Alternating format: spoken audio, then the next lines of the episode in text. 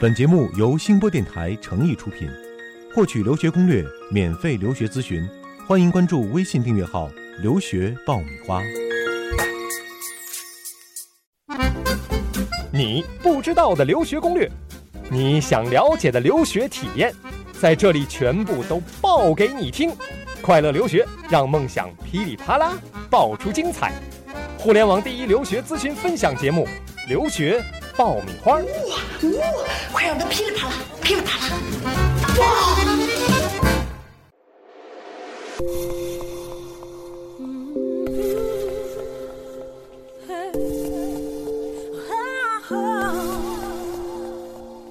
Sometimes it's not easy. It's easy to give up. You do your best, seems like your best isn't good enough. 嗨，大家好，欢迎来到最新一期的留学爆米花，我是长天，我是文老师，哎文老师啊，最近一直在看我们的微信公众号的后台哈，觉得非常的欣慰，也非常的高兴啊，因为越来越多的朋友都通过这个微信平台来跟我们互动和交流，而且提出了很多问题。你还记得之前我们的这个微信上提到的那个周妈妈？哦，对、啊他小孩是学计算机的，，对，有三个 offer 怎么选，有一点苦恼哈。后来对文老师也给出了非常专业的建议和意见哈。嗯后来他在后台也给我们发信息啊，说非常感谢对他的帮助对啊。的确，呃，我们做这个节目的目的也是希望能够通过文老师专业的这种知识，还有这么多年的经历哈，能够在留学的过程中给大家更多的这种帮助。嗯啊，我也很高兴他能跟我的这个想法比较一致，他很同意我的观点。嗯，文老师说让问题来的更猛烈些吧。 对，大家有什么样的问题哈，呃，可以尽管的提给我们啊、呃我们会第一时间来进行答复。那今天呢，我们来聊一个相对比较轻松的话题哈。文老师不知道看过没有？以前有一部美国的电影叫《真实谎言》，你还有印象吗？嗯哦，有印象，金哥好演像的最早引进入国内的这个这个呃美国电影之一对哈对啊对对。我们今天呢就要讲一些和谎言有关的事儿。嗯这个谎言怎么说呢？是因为对于很多没有留过学的人来说，在他们留学之前会听到很多的有关于去美国留学的一些传闻或者一些消息啊对。但其实大家不知道，这里头有真有假，有一些可以信，有一些不能信。嗯那今天呢，文老师将会用他非常专业的知识来告诉大家哪些谎言是不能信的。对，也许很多东西是颠覆你原来的想法。对，所以说不听不知道，一听可能会吓一跳啊。那下面就进入我们今天的主题：戳穿美国大学的那些谎言。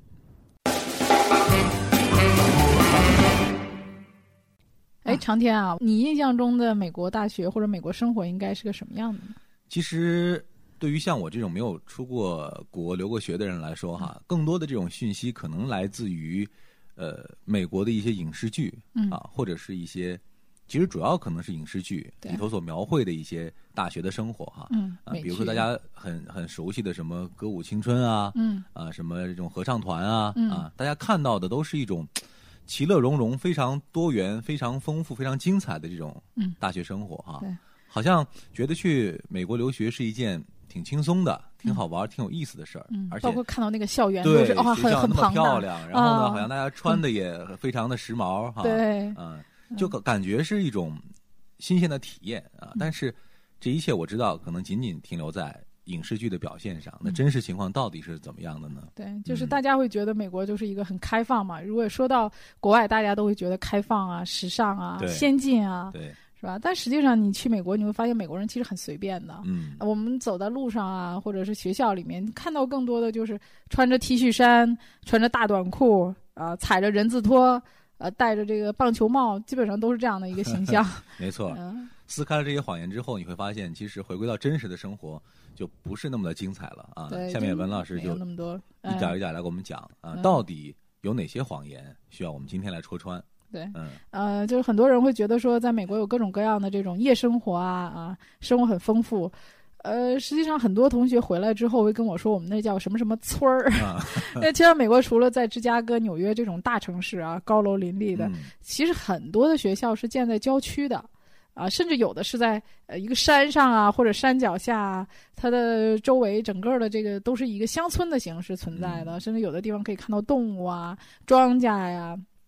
比如说比较出名的 UIUC 旁边都能看到玉米地嘛，呃，还有很多地方。当然，像纽大这样的学校，确实是在前五十的大学里面属于非常非常繁华的了，嗯在纽约市中心的这样的学校其实是为数不多的。比较少。比较少的，对纽大的学生，当然大家都说这个比较时尚嘛，因为它的位置在那儿摆着呢。嗯，周围的这个信息啊，包括学生的这种学校的风格。我们那上次也讲到，呃，看学校的时候，你要看这个学校的风格跟你是不是很 match。对，哎，来这个学校的人都是什么样的人？当然，有一些大学也是这种 party school，比如说像宾州州立啊，嗯还有迈阿密啊、佛罗里达，这都是著名的 party school 的学校啊，学生都比较喜欢玩儿的。嗯呃，大家都觉得说美国人都是衣着暴露啊，哎呀，很很光鲜亮丽。实际上，他们大多数人，我觉得第一是美国他不是很在意这些东西，比如他们可能更多的还是穿着牛仔裤、T 恤衫。所以我会告诉我的学生，去美国你不用带太多这个很 很花哨的衣服，其实嗯最常用的还是衬衫、牛仔裤，嗯，短裤，当然你可以准备一些呃比较漂亮的小礼服啊、实际上就是说，除了这个呃特殊的特殊场场合合哈啊、大多数的时间大家穿的都是很普通的。嗯然后在美国还有一个很有趣儿的事儿，就是你会发现 UGG 的冬天的这个雪地嗯靴啊受欢迎啊特别受。受欢迎，嗯尤其让你更觉得很奇怪的就是夏天的时候也有人穿。嗯后来我们就跟学生说啊，我说，诶，为什么他们夏天也穿呢？就是说这个 UGG 的这种鞋啊，它里边那种棉啊，实际上是起到一个保温的作用。嗯，就像我们小的时候吃冰棍儿会把它包在棉被里，对，哎，包包在棉被里之后呢，这个冰棍儿不 会化，它实际上这个还是冷的，对吧？嗯？嗯啊，UGG 的鞋也是这样的，就是说它属于像冬暖夏凉的这么一个感觉，所以它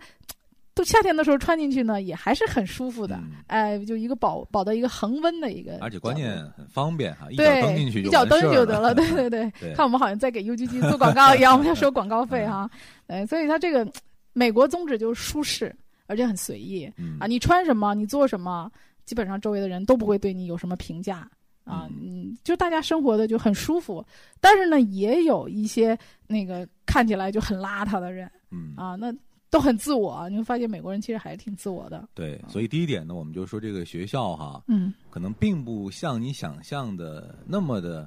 时尚啊，或者对说那么的，主要是学校生活不一定那么的精彩和繁华。对嗯啊、对，有些地方可能风景的确非常漂亮，嗯学校跟公园儿一样，但发现一出学校之后，周边就是。你真的亲近自然，你都找不对到什么可以去的地儿，啊对对可以去就去就的场所，对，就像嗯上次那个家长提出来的那个爱荷华大学，就是其实嗯它周边也是属于像比较郊区的这种感觉，对啊，就是出去也没有太多繁华的东西，对嗯，家长可能会比较喜欢这类学校，对就觉得诱惑孩子少去之后会比较收心哈、嗯不会去过多的精力分散到其他地方。对但是比较实用的一点，咱们也提到了，就是这样的学校，你可能要找一些实习啊、实践的机会，嗯还有未来就业可能会存在一些问题。对，到旁边的大城市去，可能对你要坐车，坐一两个小时的车才能过去。对，所以嗯有的时候是一个两难的选择哈。嗯，对对对，所以第一点就是不要把去美国留学的这个生活和过程想的那么的精彩哈，嗯可能并不如你想象的那么精彩。对，嗯很很难去各方面都是像你想的那么好。嗯呃，而且你接触美国人，你会发现啊，就是我们在国内，比如说我们中国会有这种《中国好声音》，不是模仿美国的这个节目吗？嗯 美国也有这样的节目啊，就很火的。但实际上你到很多小城市，你会发现这个地方也有人每天过着很平凡啊、很单调的生活，他也不知道明星是谁啊，嗯啊、然后可能一辈子也没有坐过飞机，可能没准儿连他那个州都没出去过。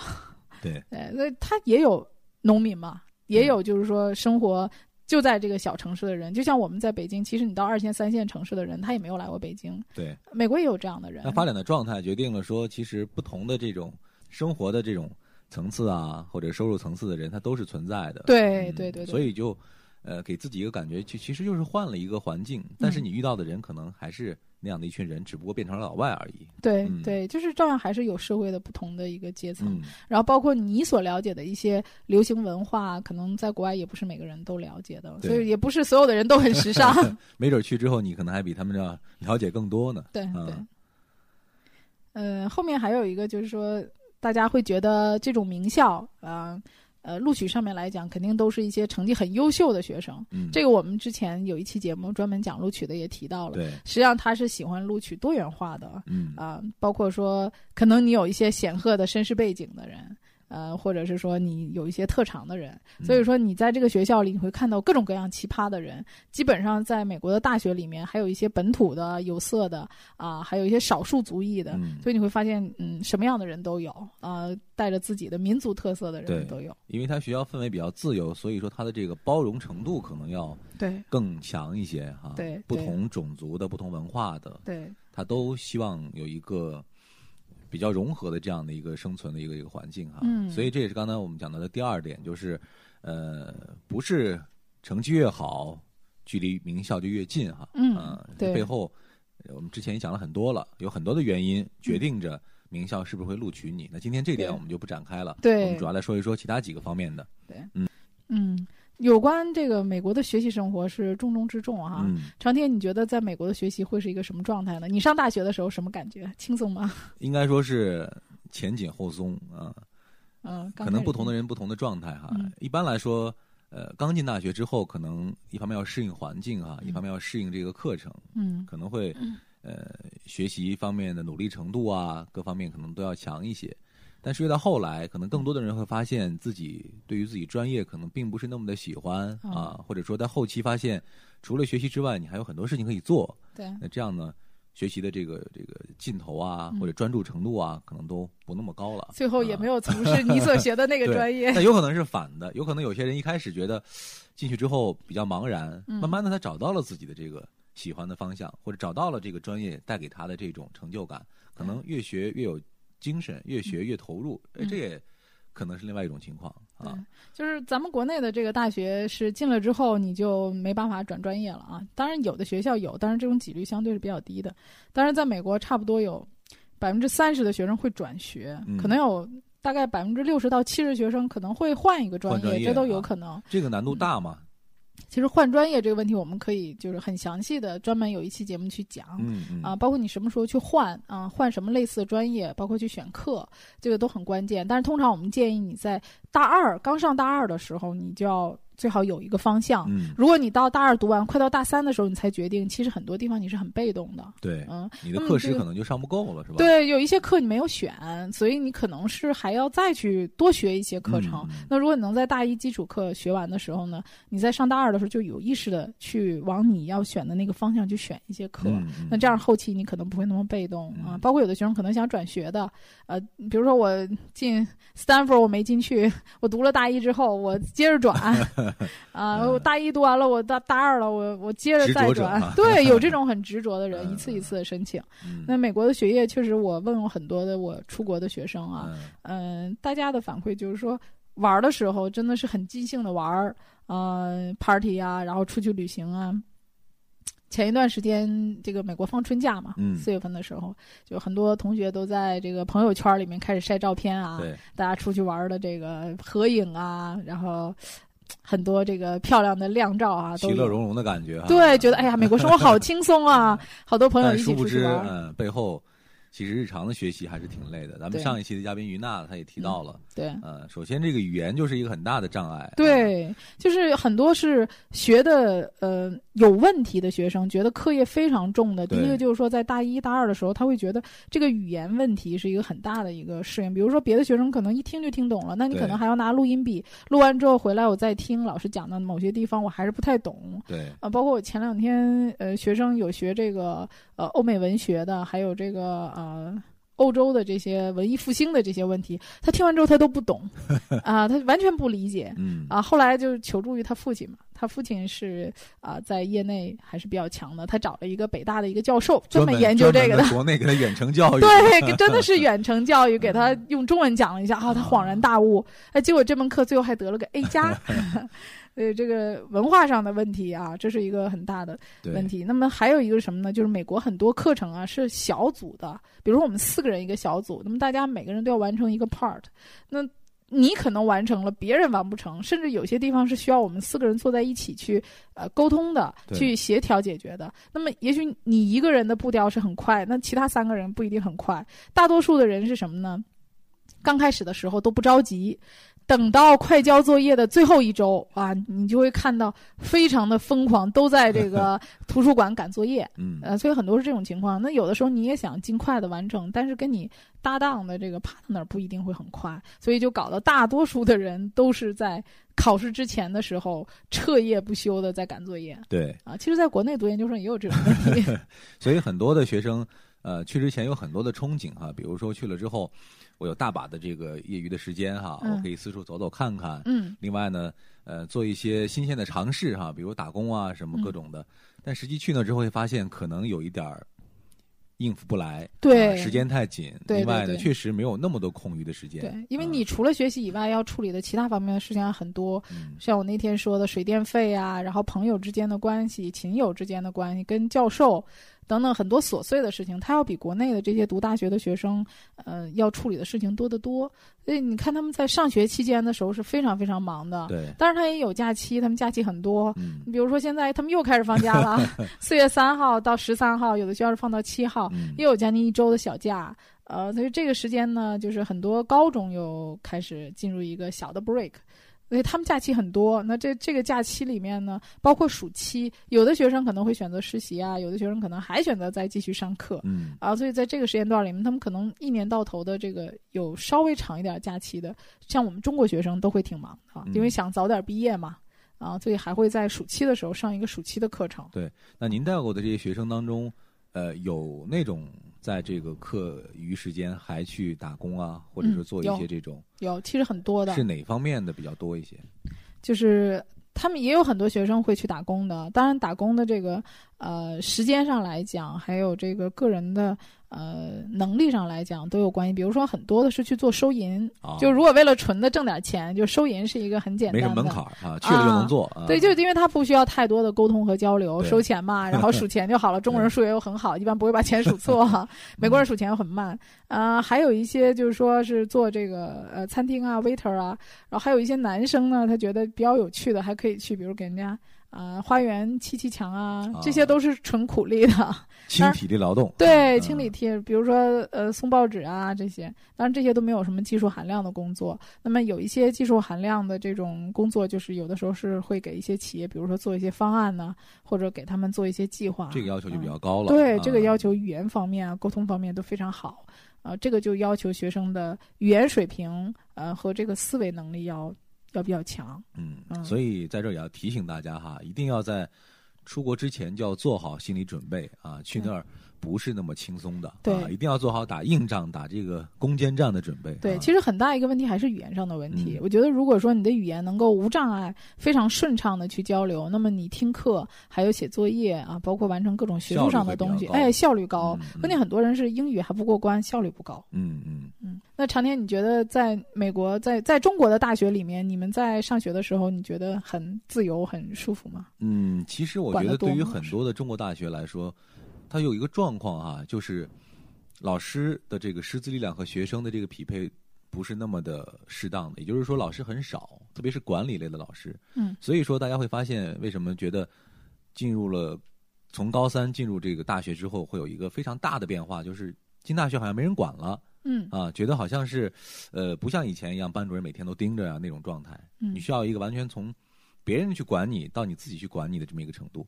那这个美国的大学是不是这种状况更明显一点儿？就是所谓对这种自由的这种氛围会更浓一些。对，就像我们国内还有班主任一说，是吧？嗯上了大学都有个班主任。其实，在美国，大多数的学校只有大一的时候有所谓的嗯，班主任，就是大二以后基本上就没有人管你了。嗯，所以好多家长会跟我说说，哎呀，我们出去之后老老师是不是还能管我们家孩子？ 因为从高中上来老嘛师。都不认识你们家孩子，根本就对，真的是很多老师都不认识你的， 对但是他们也不是说纯粹的自由，比如说他们对于这种种族歧视上的问题，比如说我们说黑人，我们可能经常啊，我们在中国在路上看说，哎，你看那人是个嗯黑人，或者说哎，你看他是个棕色人种，就可能会对人家指指点点的，在国外这都不可以的。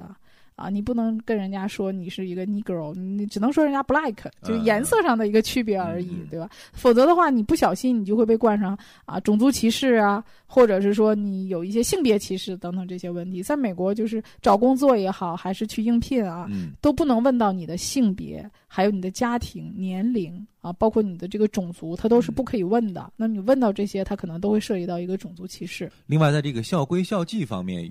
这个严格。比如说我们在这嗯个大学里，国内大学哈，比如说你上、上学去迟个到啊，对，或者说去逃个课啊，嗯好像大家成为一种普遍的这种经历嗯和现象了哈。对对对啊那。在国外的大学，这种情况是不是也是类似的？其实很多学生都有惰性，大家也都想逃课，嗯呃，但是你不要被发现。如果一旦你被发现的话，在美国就是一个很严重的事儿。嗯，比如说你逃课了，那有可能你这个成绩本来是个 A，那么很可能你就会降级 B 嗯或者是 C，啊、甚至是不及格。就很多学生都是因为出勤率的问题，把这个分数整个都降了一个 level。嗯所以导师会很在意你上课的你的这个态度，你来不来上课？当然，你来上课之后，你的一个状态啊、你是不是很表现的很积极，愿意嗯回答问题，愿意参与到这种啊、讨论当中去？这又是一个给分儿的另外一个标准。嗯基本上美国是这样的，就是我有学生跟我说，相当于呃，老师讲课的时候给你讲的是，就有些导师啊，嗯讲课的时候给你讲的是一二三四五，然后考试的时候考的就是呃，完全另一呃，套完全另一套的东西，嗯跟这个没有关系。嗯真的是有这样的情况，所以就是很多时候是，呃，在美国是要自学的对，啊、你自己要学会怎么去学习。嗯老师在上课的时候呢，给你的是一些祈祷，呃，启启发，还有一些引导啊，教你怎么去思考问题。至于说像我们国内这样画个重点题啊，然后给个标准答案呐、嗯这些在美国基本上都很难找到的。国内大学现在基本上还是也很多都沿用着还是考试这种方法哈，但是像美国这种大学是不是也考试，也考试？对，但是它考试的方式不一样，比如说嗯他经常会让你写个小 paper 啊，嗯嗯啊，让你一个星期以后交，或者写个论文，嗯，规定你多少字。那最终的这个这个科目的成绩的评定是一个什么样的方式呢？它评定通常是第一个，它会考虑到你的出勤率，然后还有你在课堂上的表现，以及你在最后这个考试当中的这个分数，综合起来，老师给你的一个分数。嗯当然，你要觉得老师给你的分数不合理，你也可以去找老师。嗯，就入学的时候，他会有一个，就是每一个老师都会给学生发一个单子，就我这个课程的考核的标准。嗯，其实正常你按的那个考核标准去做的话，比如说学校老师的一些特殊的课程的要求，比如说你在这一个学期里你要写多少篇的论文啊，啊，看多少书啊。啊，包括这个上课的一些要求、着装的要求，这些细节的东西，你只要都做到了，其实拿到一个中等以上的分数并不是很难。嗯，所以我们今天讲了很多呃有关于美国大家之前以为的嗯一些情况，但实际上最终看来是一些谎言哈。还有一个算是一个比较隐私的一个话题哈，嗯就是我们经常看美国的影视剧，会发现美国的小孩儿特别早熟，对而且。呃，老外对于性方面是比较开放的，开放的对对那国内的孩子去那边儿会不会觉得有一些不太适应？呃或者对说其实是家不长真那么开放呢？家长更担心，实际上嗯孩子倒不是很担心这个问题。现在在国内，高中生早恋啊，嗯甚至初中就早恋的也很多，对吧？大家可能对于这个谈恋爱的问题是一个比较开放的一个状态。呃，很多有趣的事儿就是，我学生家长读本科的，呃，或者读研究生的啊，到比如本科到大三、大四的时候，父母通常会比较着急问你有没有找男朋友啊，嗯，啊，然后读研究生的尤其明显，嗯尤其是女生，家长都会问说啊，你找没找男朋友？我跟你说，出去读嗯研究生有两个，一个是拿学历，一个是找男朋 友。然后孩子说，我这学历还没拿到，啊我还得再学，男朋友没找到。他妈说你太没有用了。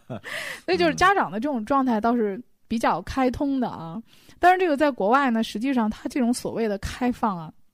是有一定限度的。嗯比如说，就是我们想到的一些不安全的，比如说性骚扰啊、这种，嗯哦，在美国是非常严重的一件事儿。啊如果在公共场合你说某个人对你性骚扰，那这是很了不得的事儿，这是一个嗯品质问题。如果是闹到警察局去的话呢，就是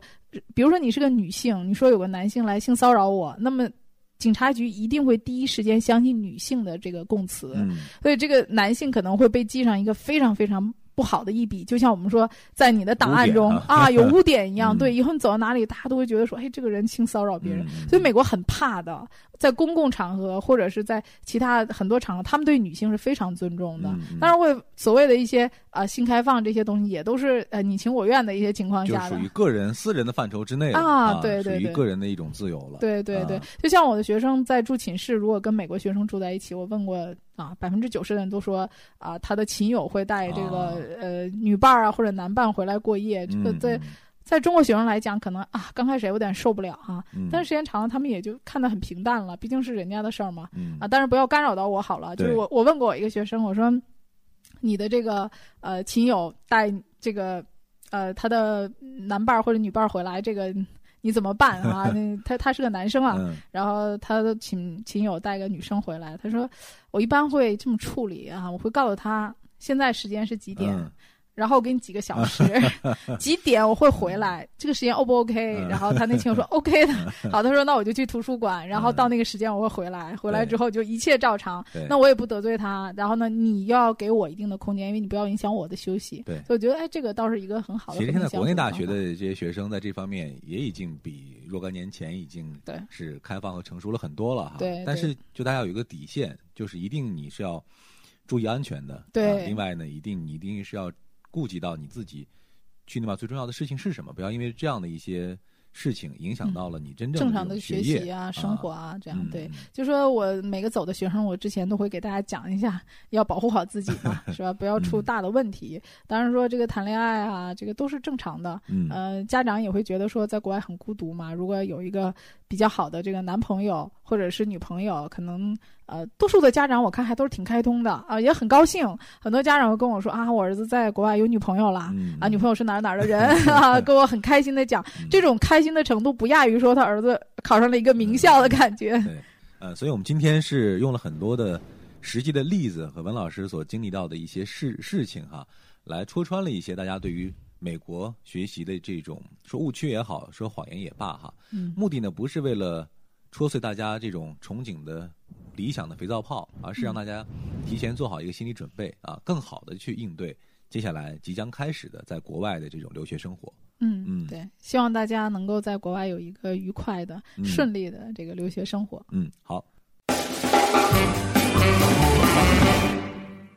好的，欢迎继续收听《留学爆米花》。接下来是文老师的答疑时间。我们今天的问题呢是来自于邮箱啊，有一位朋友给我们发来了邮件，他是这么来说的：他遇到的情况呢是，呃，目前收到了两个 offer，其中呢有一个 offer 是要求在四月十五号之前回复的，但是呢，这两个学校都不是他最想去的。他最想去的学校呢，现在还没有给他任何的信息。那眼看着四月十五号马上到了，他想问文老师，这种情况下该怎么办？嗯，这是一个挺常见的情况。通常我们会建议你呢，就是也许你非常想去某一个学校，但是他还没给你结果，那么这个时候呢，你应该积极的去联系，呃，就是你很想去的那所学校。比如说你想去哥伦比亚大学，但是他现在还没有录取你，嗯啊，你可以给他写邮件，非常呃恳切的，呃很诚恳的跟他说，我现在被哪个哪个学校录取了，那么学校要求我在比如说四月十五号之前给他一个明确的结果，但是我内心当中的第一个选择是你，所以我很希望你能够。给我一个尽快的一个答复，或者嗯你需要我再补充什么样的一个信息？嗯那么一般来讲，你把这个情况跟学校说的话呢，就学校一般会给你一个回复，比如说他会告诉你一个时间，我会在什么时间给你一个答复，或者他告诉你说啊。 很快给你一个答复，给你发个拒信啊，这个都有可能。但是我建议呢，就说不要坐以待毙，还是要积极的沟通啊。如果说到那个时间也没有给你一个很理想的一个答复的话呢，你也可以反过来去跟你已经给你 offer 的这个学校去沟通，嗯啊，你也可以跟他去讲你现在的一个纠结的情况，是可以问问学校是不是可以给你往后延期一点儿时间、嗯啊，甚至说就是可以跟学校呃讨价还价嘛， 哈哈，因为学校毕竟还是想招收你，对就是有一个想法，就是大家觉得说。买方卖方其实就是大家是这种关系啊，对觉得这个国外的学校都很高高在上的，实际上他们每年也是招不满，他们也怕学生不来。但其实也没那么绝对哈，哎也没那么绝对啊还对是所以有你空间可以有操空间作可以跟他谈的，因为他可能今年计划招收一百个人，可能现在来讲只有八十个人。那么如果你不来，也许对他来讲他就招不满学生，他也很需要你的这个生源嗯，啊，所以你也有资历去跟他谈，是不是可以再给我一点点时间？所以说对 A 学校和 B 学校两方面工作都是可以做的，对对目的就是对给自己多争取一点时间，哎或者是尽的早的拿到一个确认的一个信息。对啊，嗯，那也希望这位朋友在听到文老师的建议之后，呃，用这样的方法去尝试尝试啊，看看能不能尽快的得到你所期望的那所学校给你的回复。好的，以上就是我们这期节目了，再一次感谢你的收听。那联系我们呢，非常的简单啊，你可以订阅我们的微信公众号“留学爆米花”啊，在里面呢就可以不定期的收到文老师有关于留学方面的一些攻略和一些解答啊，也可以看到其他很多的成功的留学的案例和经验啊。那同时呢，你也可以给我们来发送邮件啊，我们的邮箱地址是呃留学的全拼艾特星播网全拼点儿 com，嗯，那希望嗯嗯大家踊跃的来给文老师提出问题，呃，希望大家能够多提问。嗯，好的，那我们这期节目就是这样了，我们下一期再会。再见。Oh, oh,